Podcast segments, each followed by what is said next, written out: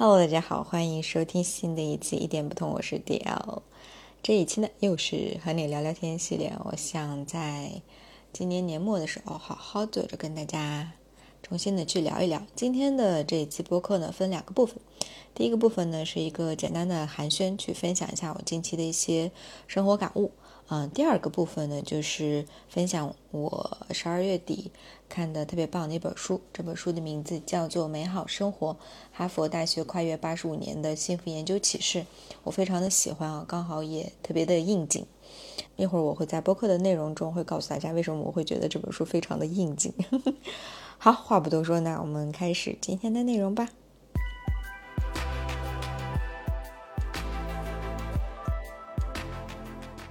OK，第一个我想好好跟大家寒暄一下。年底了，不知道大家这一年过得到底怎么样呀？我前两天通过这个写我们的手册，就是回顾过去嘛，写这个生命论，我的生活的方方面面，我就发现这一年真的发生的事情好多好多，真的就是我要不是翻我的手机的相册，我都不知道有一些细节。跟我的朋友见了多少次，带我的孩子去过哪些地方。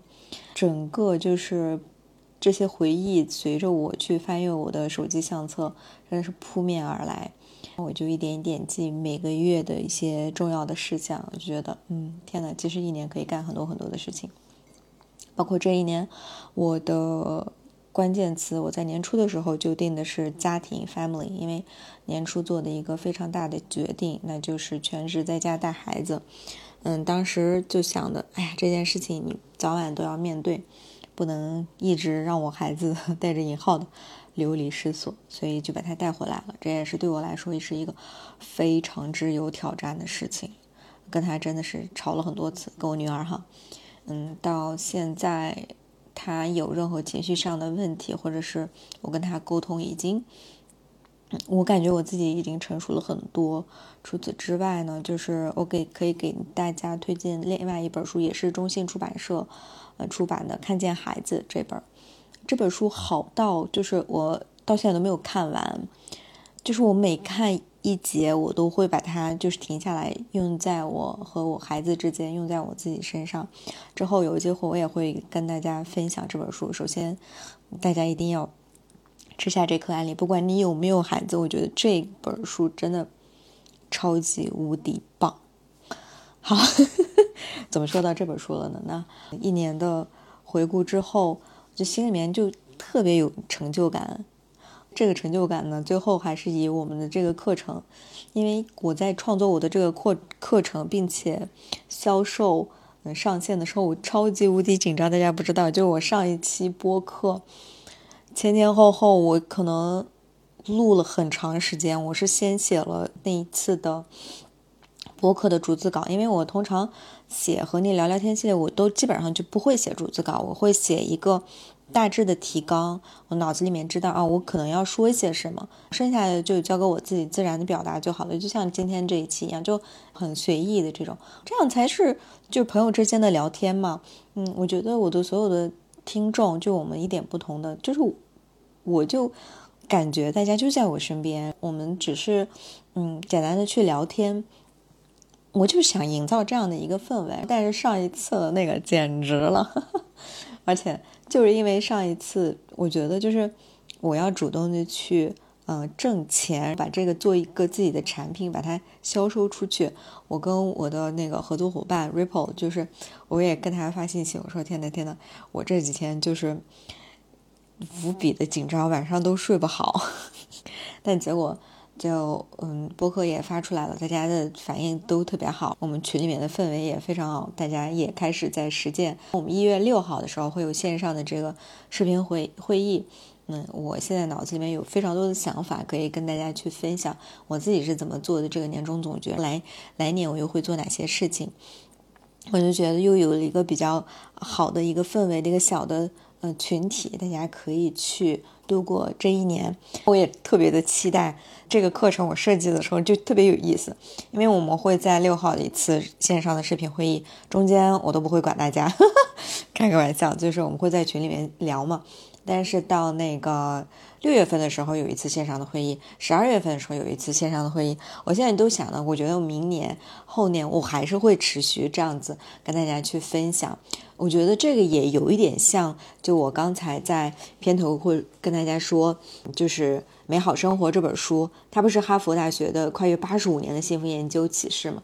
那我特别想，就是一点不同的我们的女性社群的这个团体，如果每年都做一些这样的回顾过去和展望未来的这样的一个规划，每六个月我们碰一次面，去 share 我们生活当中的一些起起伏伏。我觉得把这些东西记录下来，也是一个相当棒的幸福启示和记录，对吧？我嗯想到这个我就超级无敌的激动，所以我就特别的喜欢。而且近期我还听了，就是放学以后这个播客的。嗯，最新一期节目吧，不知道大家有没有听啊？强烈安利大家先去听一下。里面最打动我的呢，是他们说到要去做那个痛苦但有挑战性的创造性的事情。那我觉得我做这样的一个课程也是属于这个。大家不知道这有多痛苦，就是你要把你 那么多年的，就是自己感觉已经掌握的东西再整合出来，想象如何把这个东西嗯教授给别人，带着别人一起去实践这件事儿。我就觉得好难呀，就是把这些特别抽象的创造性的东西，一点一点的落地实现，再跟大家一起去共创。我觉得这就是一个非常棒的一件事儿，感觉嗯，第二又厉害了一点点，哎呀，太搞笑了。好。还没有报名参加的同学一定要抓紧时间。我的这个二维码这一期的这个播客 show notes 里面也会放上来，所以说大家还没有参加的人可以去报名。我们一月六号线上见，见证一下这件事情的第一次的起步。希望我们的这个唤醒计划能够像这个美好生活这本书一样，未来也能够出一本书，那就太棒了。那我们就进到第二个环节，好好的跟大家安利一下中信出版社的《美好生活》这本书，真的超级无敌棒。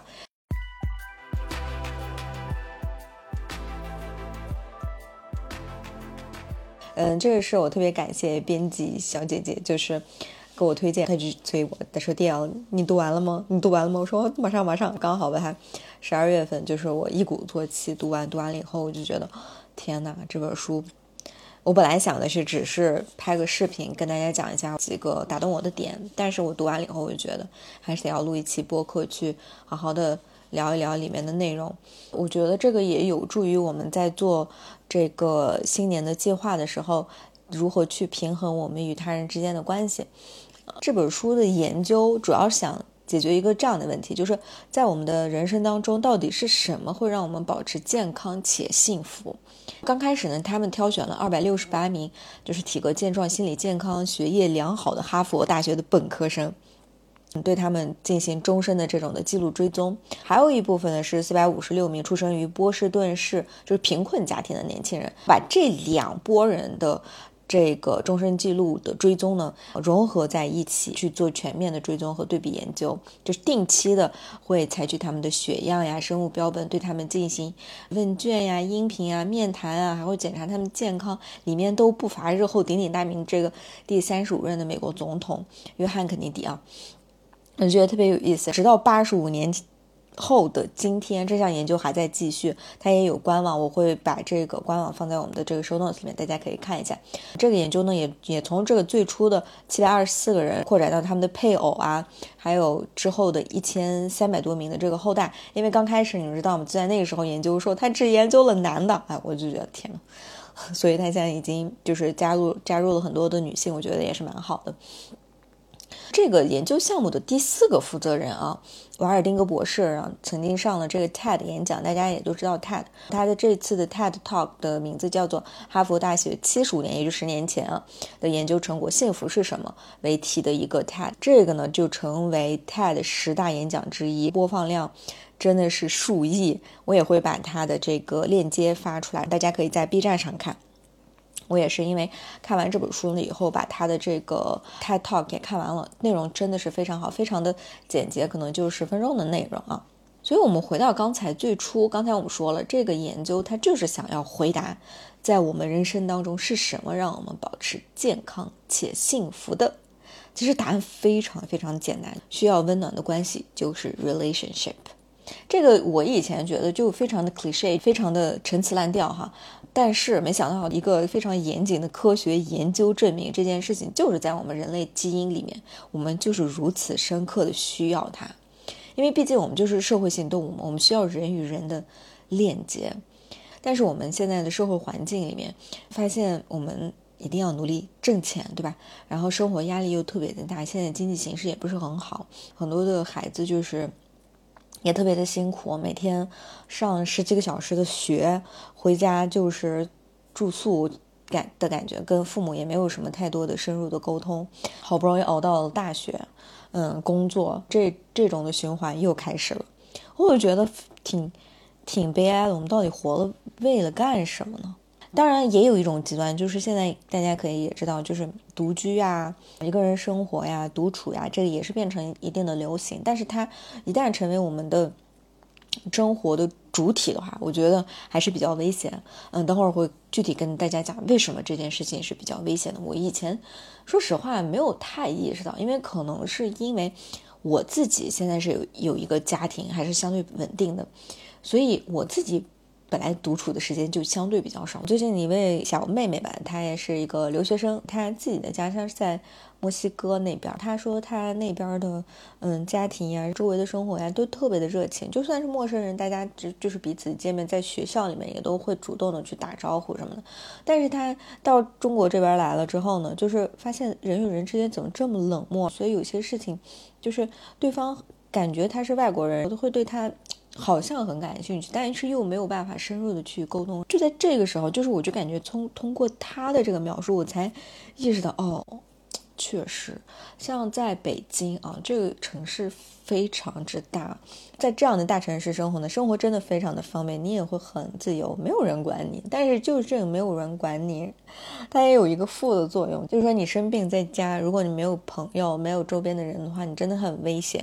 就你要去，比如说医院，你很虚弱，你要去医院，比如说挂号呀，去看医生这件事情就是很难，除非有朋友能够就抽出时间来帮你，不然的话真的特别难，而且你平时也会很孤独。像我们这样子。住到一个特别大的小区，我们这个小区有三十栋楼啊，你就想三十栋楼，每栋楼就有好几个单元，就是你跟周边的人的这个关系，真的，你你都不认识谁。我就觉得这几年，因为我是那种，除非我，除非我自己感兴趣，一不然的话，我一般不会跟别人主动打打招呼。但是这几年，可能周围邻里之间比较能。认识比较能聊，主要是因为什么原因呢？就是因为我孩子，因为我会经常出去遛娃，这小孩他他才不管我认不认识你，只要能玩到一起，他他们就玩玩起来了。因为孩子玩在一起，那父母在旁边看着，那你多多少少也会去闲聊，去聊一下，哎，你在哪儿工作啊？孩子平时怎么样呀？就这样就是搭上话了，要不然真的谁都不认识。那天之前我跟我老公也在聊。我说要不是我们的女儿 Liz，这小区可能我们真的谁都不会认识。就就这个就是一个现实啊！就我感觉我生活在巨无敌大的一个城市，但是反而缺乏了非常多真实的链接。我们就想嘛，几万年前就是人类能幸存下来，也是因为他们有这个社，就是我们有这个社会性。几万年之后，人类的。人类的身体和大脑也已经进化到需要与其他人链接的这个状态，所以研究人员呢做了很多的这个研究啊，探究社会连接与死亡风险关联的这种的调查，就结果显示，社会连接越紧密的人，在任何年龄段，他的死亡风险都是比较低的。这一点不分国界、不分阶级、不分性别，而且非常神奇的是，这本书里面也说了，就是社会连接感会。给这个人的生存可能性提高百分之五十以上。在所有的研究当中，社会连接比较少的人的死亡率是社会连接的多的人的二点三倍，男性啊是二点三倍，女性是二点八倍。哦，女人更需要同伴，真的是，这是什么概念？就是社会连接对死亡的影响，可以与吸烟呀、患癌对死亡的影响相提并论。简单的来说，就是比起孤独，社会性的连接就是 social connection，跟别人这种连接感更能促进我们的。健康，所以我们有时候可能会觉得，哎呀，你要好好吃，好好睡。其实我们现在只要口袋里面有钱，我在哪儿都能活得特别的开心，对不对？但你如果真的是非常死宅，没有跟别人的这种的链接的话，在你年长的时候，孤独会让人的大脑功能衰退，睡眠质量降低，对疼痛感就会变得更加的敏感。所以说，其实吧，偶尔的享受孤独。是挺好的，但是没有必要把孤独分为一种生活方式。毕竟，这个科学研究一再的告诉我们，人类需要营养，需要锻炼，需要目标，当然更需要我们彼此紧密的社会连接，并不意味着我们必须要朋友普遍天下，对吧？呃，并不说你一定要结婚生孩子，但实际上关系的质量比这个数量更加重要。有时候你。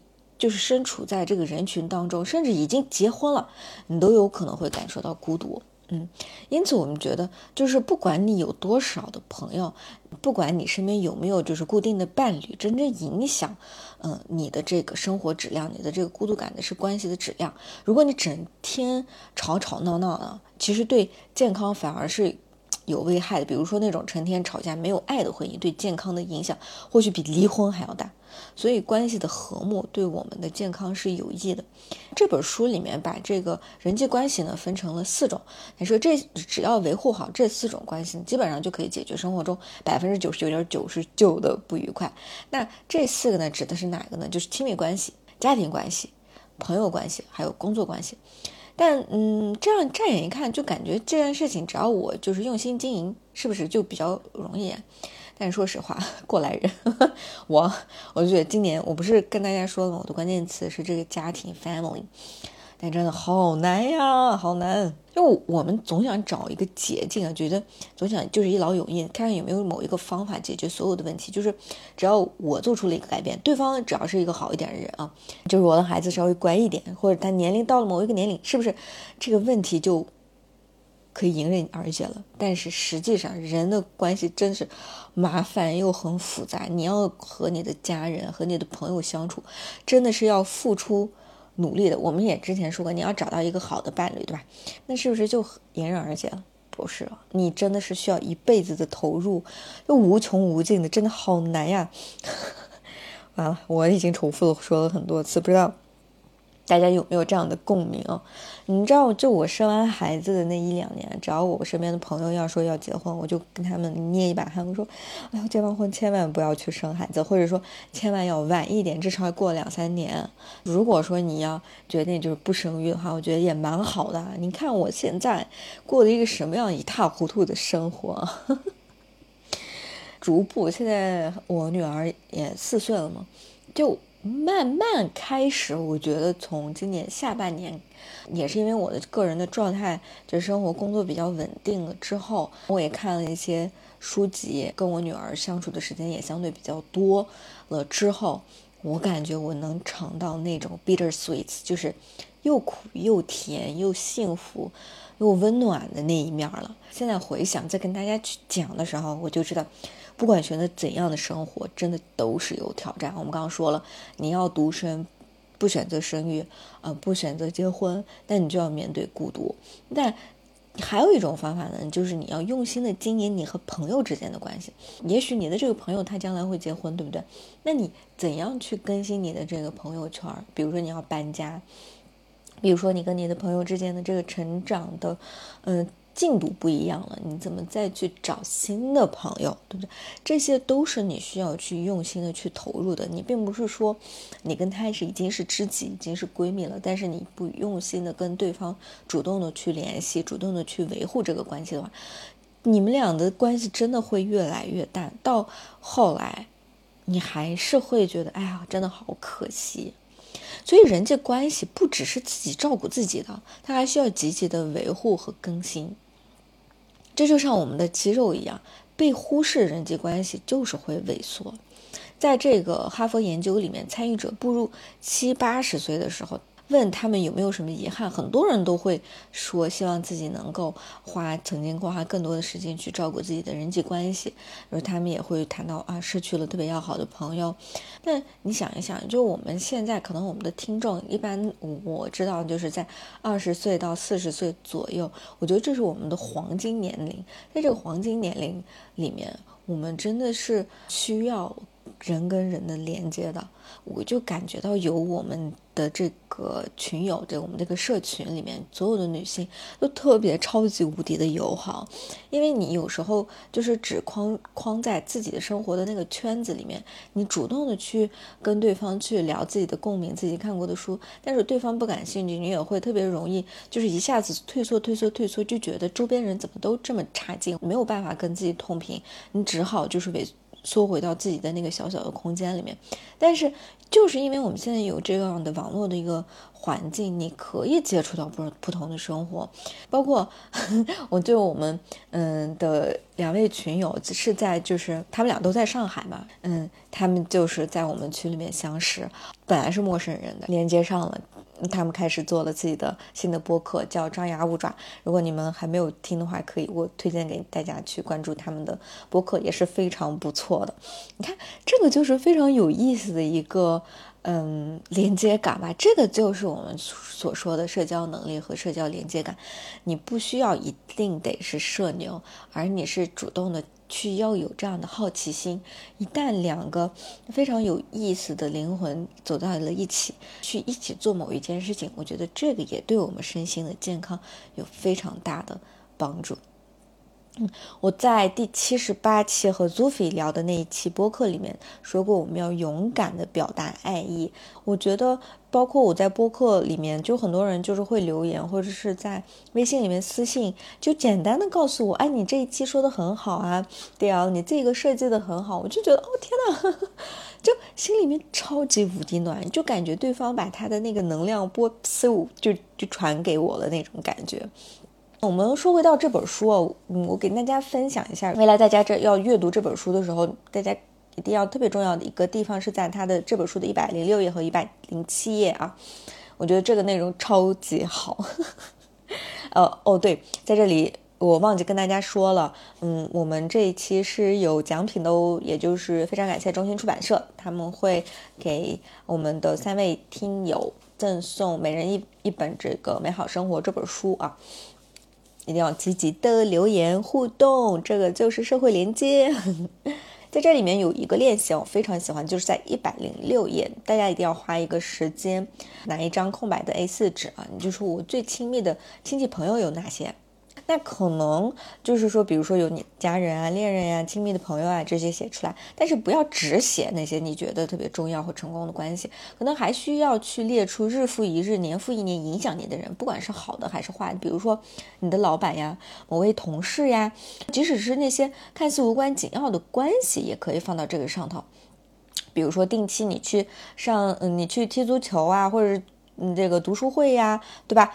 包括你也可以把我也写上，对吧？你非常喜欢但是未见过面的这些人，你都可以写到你的这个名单里面。问自己这些关系让你的感受如何，它的频率有多高？那我们是每周都会见面哦。你就说跟爹啊，每周聊一次天，对吧？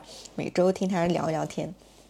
那呢，就可以呃画一个这个社交宇宙啊，社交宇宙就是一个十字。我们我会在 show notes 里面给大家展示这个东西，你们可以现在就可以打开看一下，就是十字坐标吧。最上面是就是激励，最下面就是消耗，左边是很少见面，右边是频繁的见面。你就把刚才列的这些。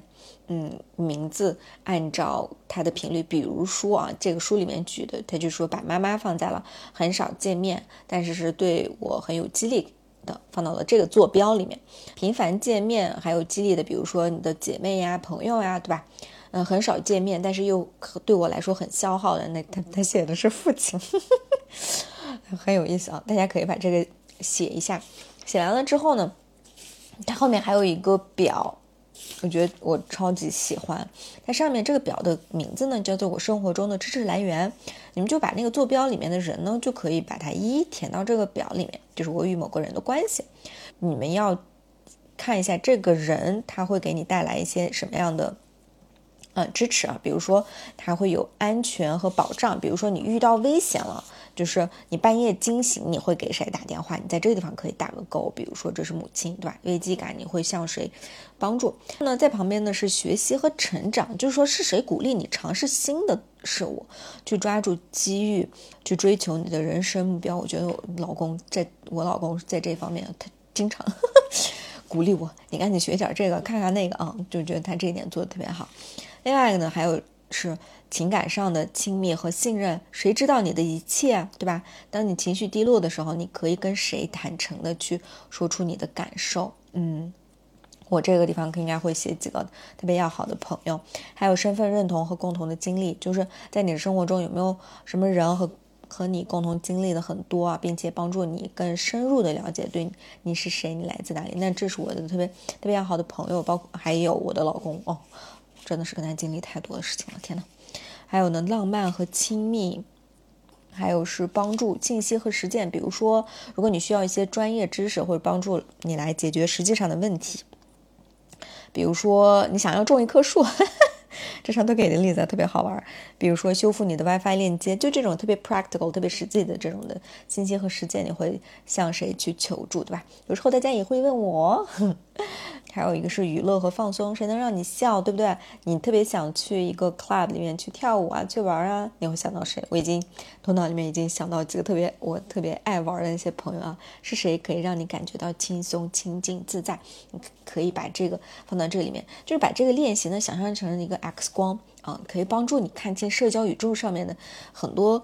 这个人他在你生活当中有哪些帮助？当然，也有一些人可能会觉得，嗯，我可能没有那么多的人去写，或者是说，可能这段时间工作真的特别忙，包括我也是。这一年我刚刚说了，就我的重点是家庭。所以其实我跟我家人花的时间非常多，反而我跟我的朋友和其他方面的一些关系，我的维护不是很好，所以我来年可能会在这方面再更用心一点。然后他在这里又给了几个建议啊，你怎么去？拓展你的新的一些关系，或者是说维护这个关系，他给的第一个建议呢，就是慷慨的力量。比如说，最近我也收到了我的嗯一位要好的朋友，他给我寄的一个水杯，上面设计特别好，他自己设计的，上面写的就是未来诸事都会顺利啊，这样的一个就是维吾尔语的文字在上面，我超级无敌喜欢。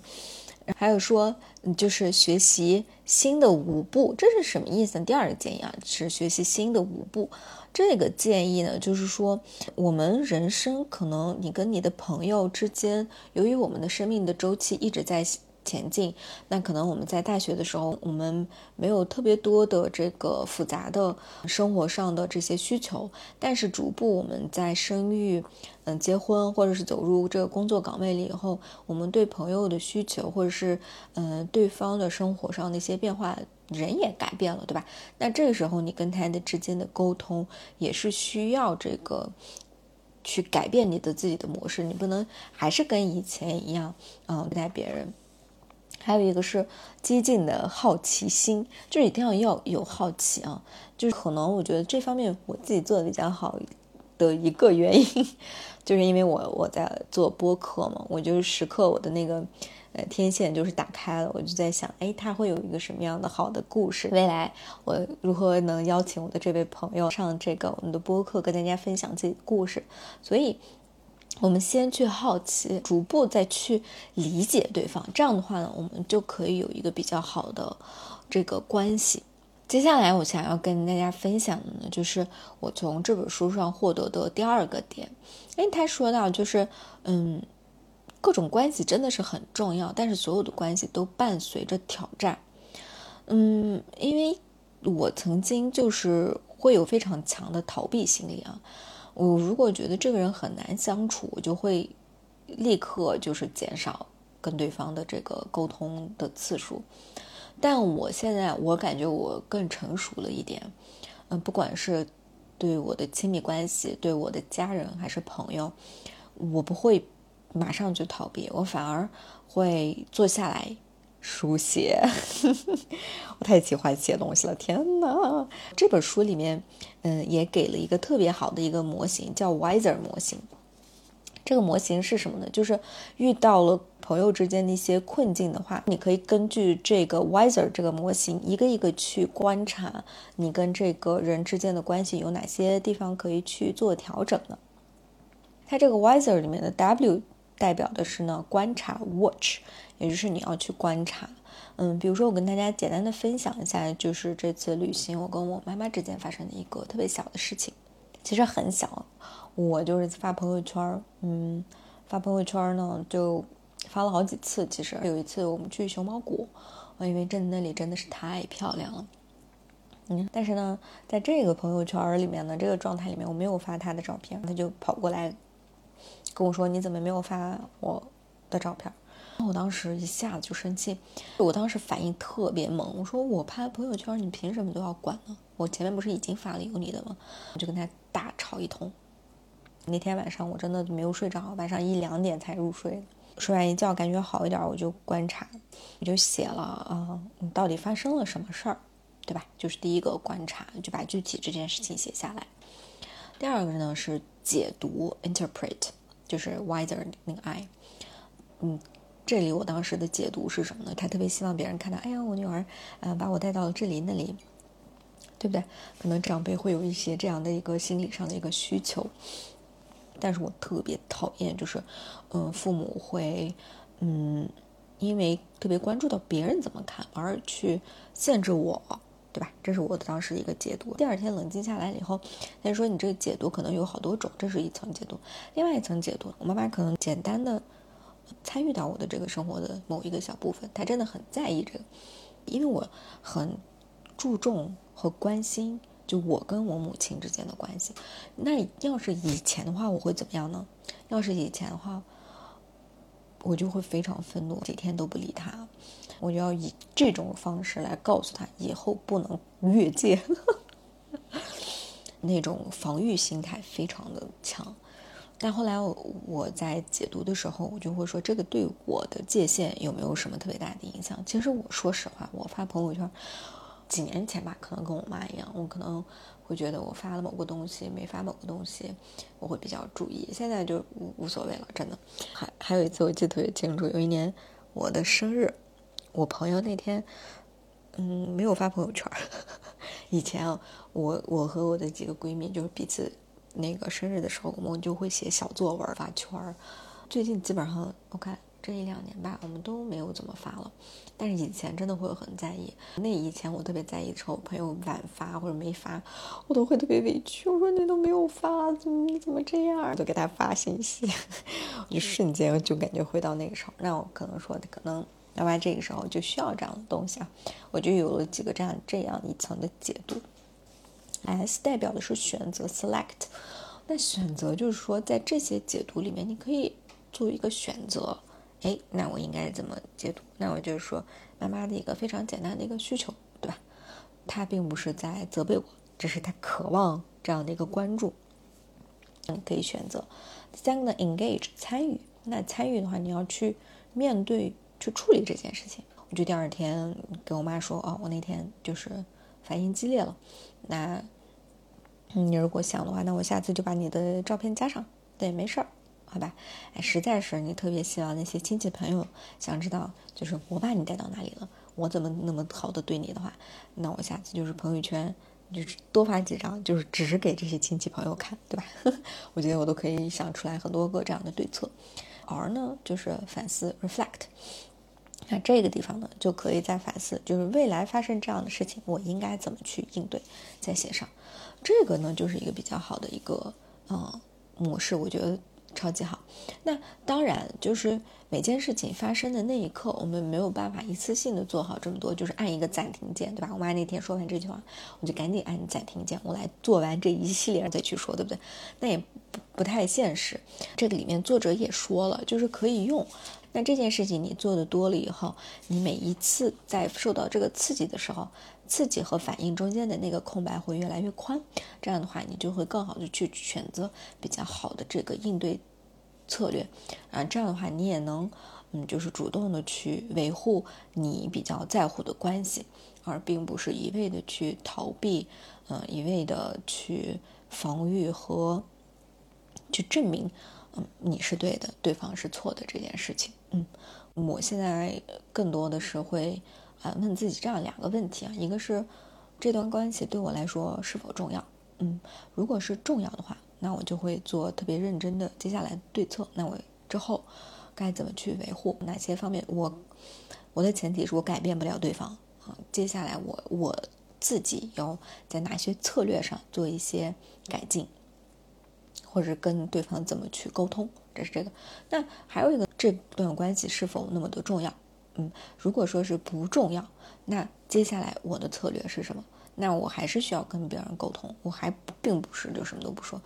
还是会跟对方沟通啊，这件事情对我产生了什么什么样的影响？就接下来下一步，我希望我们可以怎么怎么去做，就是很直白的去告诉别人，把你的手伸出去。但对方是否伸手，对方是否你接，那是交给对方的。那如果对方不接的话，那我之后的维护的这个。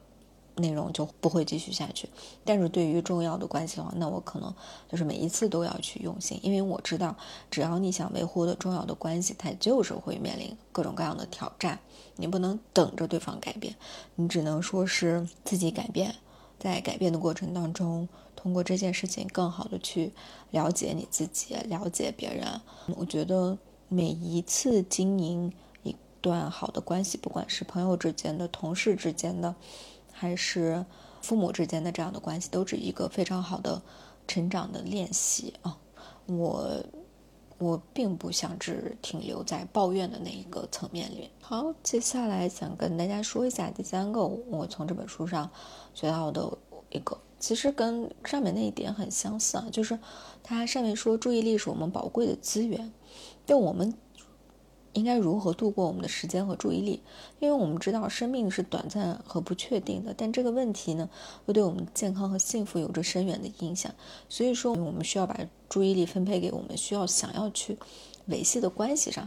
刚才我们也说了，就是大家要做一个自己的这个，嗯，关系宇宙嘛，对吧？那在这个里面，大家要想一下，就是你要多久去见这一次人？每周一次呢？一个月一次呢？你要去怎么去？花费这个时间，而并不是把你所有的时间花在，嗯，刷手机呀，你的工作上的处理呀。所以我也会主动的，就是好久没有见过面的朋友，只要我有时间，嗯，我感受到我们好久没联系，我都会主动的去说一下。但是我觉得今年我还是欠缺好多好几位我特别想见的朋友，最近都没有见成面。嗯，我之后会专门在我的日历上提前跟对方。约这个时间，我今年呢还有一个小的想养成的习惯，我在跟我女儿在一起的时候，就尽量就不看手机。我实在是就是她如果在忙她自己的事情，我也不想看我的手机。我可以去嗯看书啊什么的，嗯，这样的话她随时可以找到我，而并不是只玩手机。哦对，在这里我给大家讲一个小场景，我是怎么意识到这件事情的。之前都没注意到，有一次我跟我女儿玩过家家，她说：“妈，我当妈妈，你当女儿。”我说：“好的。”她就当我妈。他就说：“哦，你在这里玩，我呢在这边玩手机，你就过来找我。”他就把手自己的手当成手机，在上面划划划。我就突然间意识到，嗯，天哪，我在她面前的这个印象已经变成这样。他在玩的时候，我在玩手机。天哪！哦对，而且他也知道我会录播客。我说：“妈妈，你今天是要录播客吗？”我说：“嗯。”所以我觉得，就是你在一个空间里面生活的话，真的就是会潜移默化的会影响到彼此。最后的最后呢，我想嗯分享一个我在这本书上看到的一个例子。这个里面呢，他的有一个研究的对象叫 Andrew Daring，他的生活呢是所有参与者里面最艰难、最孤立的。小时候呢，Andrew 呢就是的家人经常搬家，他没有交到任何长久的朋友。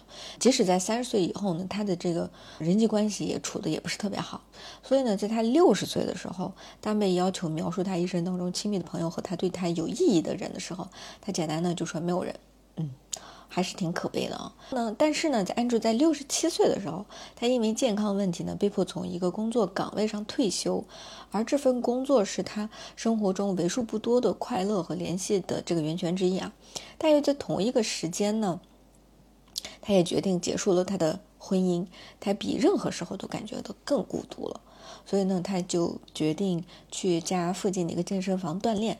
三个月之后呢，安卓就认识了俱乐部里面的每一个人啊，并且期待跟他们就是见面呀。他还发现有几个人对老电影特别情有独钟，所以他们还还会一起聚在一起看电影呀。研究者呢，在安卓八十岁的时候又跟他联系这个情况，问他，嗯，你多久会离开嗯家去看望别人，或者有别人来探望你？他的回答就是每天。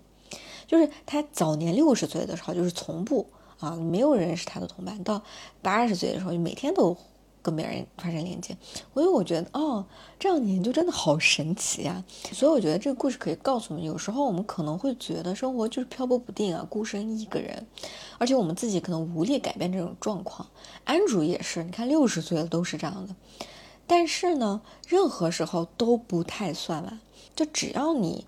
通过某一个小的点，主动的跟别人去接触，比如说参加一个读书会呀，加入到我们的群呀，对不对？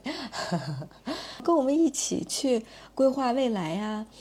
去跟你的朋友去聊一聊最近喜欢看的电影呀，在我们群里面去分享，哎，你听了某一个播客，你特别的受到，嗯，鼓舞呀，或者是就在留言区去互动。包括这本书里面其实也有一个点我特别的喜欢，他说你不要光去浏览，而是你要去互动，你要去留言，你要去跟别人沟通。这件事情真的是。在一些特别细小的方面去增加你的社交的连接感，包括在我们群里面，真真的有很多姑娘就会说：“哎呀，她的这个家乡里面跟她同频的人很少啊，周边人都不了解她。”但是在群里面，你就可以找到很多。跟自己很相似啊，或者是有一些不一样的这些朋友，就会打开世界的心门。所以我还是希望，就是新的一年有更多的我们的听众能加入到我们的女性社群里面，有更多的朋友可以跟我们一起去加入到这个自我成长的行列里，去规划我们的未来，去回顾我们的过去，逐步的让我们的啊社交关系、社交能力越来越好，让我们的生活呢，在新的一年里面有一个新的起色。好吧，那我们这一期就到这儿。大家可以去在我们的留言区写写大家自己的感受，我会抽出三位听众赠送每人赠送一本《美好生活》。好了，我祝愿大家在二零二四年有一个非常美好的开始。那我们这期节目就到这儿了，See you next time，拜拜。